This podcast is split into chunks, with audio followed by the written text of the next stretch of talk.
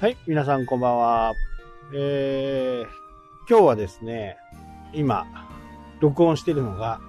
朝3時50分。え今日もね、あのー釣りに行くことになって、前回釣りに行けたんですけどね、あのーちょっと天候が悪くて、まあまあ、すごい揺れでした。まあ僕はね、あのー酔い止めとかね、飲んでるんで、まあ、酔うことはなかったんですけど、ただ、これも、事前のね、やっぱり準備、これができてれば、そんなにね、あ酔うってことはないんですけど、これ、やっぱりね、飲み方っていうのがあるんですよね。ただね、もう僕は結構乗ってるんで、まあ、酔わないんじゃないかなっていうふうにね、えー思ってるんですけど、なんかね、お守りみたいな感じですね、今だともう。えー薬を飲んでても、やっぱり酔っちゃう人はいます。結構多いです。でもそんな時は、大抵ね、えー寝不足だったとかね、あまりにも空腹すぎる。まあ、こういう時にね、どうしても酔うという形になるんで、まあしっかり睡眠をとってですね、朝もしっかり食べる。まあ3時ですからね、しっかり食べることはできないんですけどね、えーバナナ1本でもこうお腹に入れておいて、そこから薬を飲むというのがね、大切なのかなというふうに思います。まあ何事も準備がね、大切です。あと、気持ち。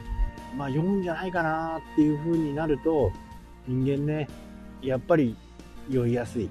もうこういったこともあるんで、非常にね、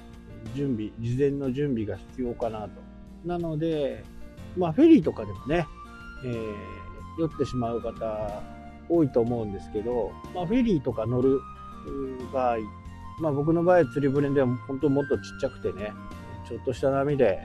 相当揺れるという形なんですけど、まあフェリーも同じ。なんで、こう、まあ明日フェリーに乗るとかね、いう場合には、その夜にね、もう飲んで、えー寝る。そして、えーフェリーに乗る。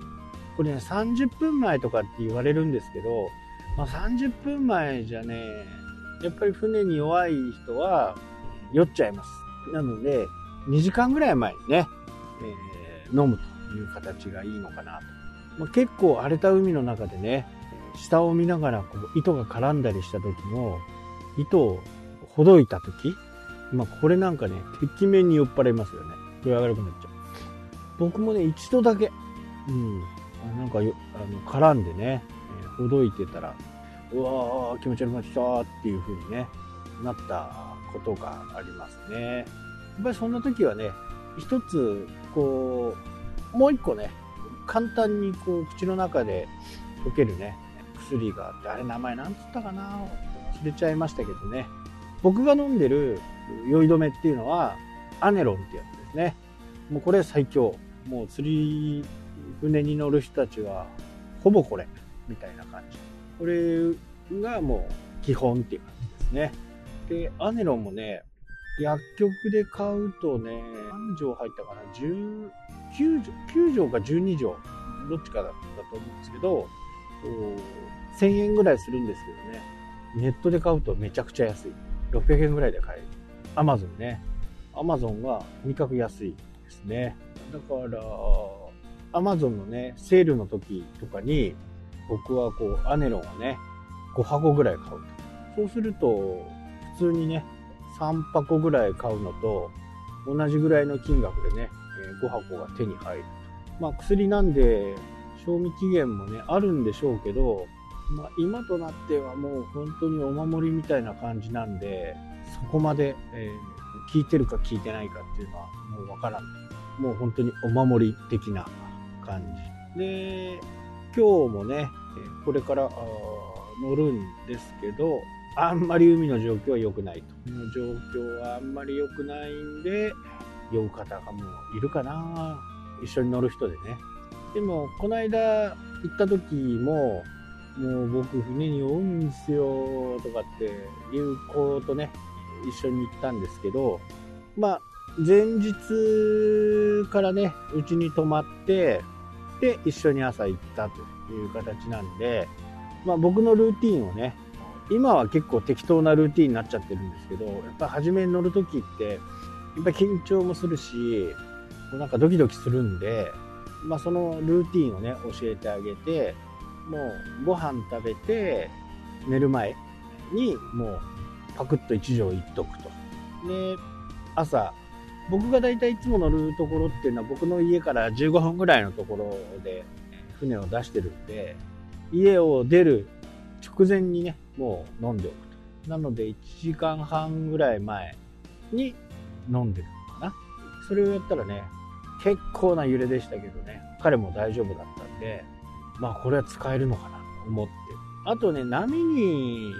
逆らうように頭のね、てっぺん、これをあまり動かさないようにね、足でこう揺れをクッションとして使うというのがいいと言われてるんで、まあそういうふうなことをするとね、波にこう身を任せるとこう揺れてくるんでね、頭が揺れてくる。この頭の揺れをこうなくすみたいな。なるべく頭の中心は一つにして、えー、波が来ているであれば、その波は膝とかね、体で吸収する。こういうふうなことをすることの方が弱ないされてるんで、まあ、これをするだけでもね、だいぶ違うかなというふうに思います。まやっぱり経験もね、必要ですよね。あと準備。やっぱり最善の準備をしておくっていうことですよね。そして、えー、そこからどんどんこう緩くなっていけば、まあ、緩すぎるとね、酔っ払ってしまって釣りにならないとかね、なってしまう。まあ、ここだけは避けたいところなんでね、その日の状況とか。なので、海の状況とかもね、天気予報とか波の状況とかね、気象庁のサイトに行ったりして、どんな風になっているのか、なっていくのかということをね、ある程度事前に予測して、これをちょっときつそうだなっていう時にはね、前の日から薬を飲むということがいいのかなと。まあ、仕事も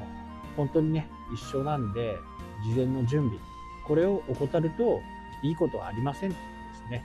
問題なくて当たり前。問題あると何かに不備があると。事前の準備ができていないということでもあるのかなと思います。はい、というわけでね、今日は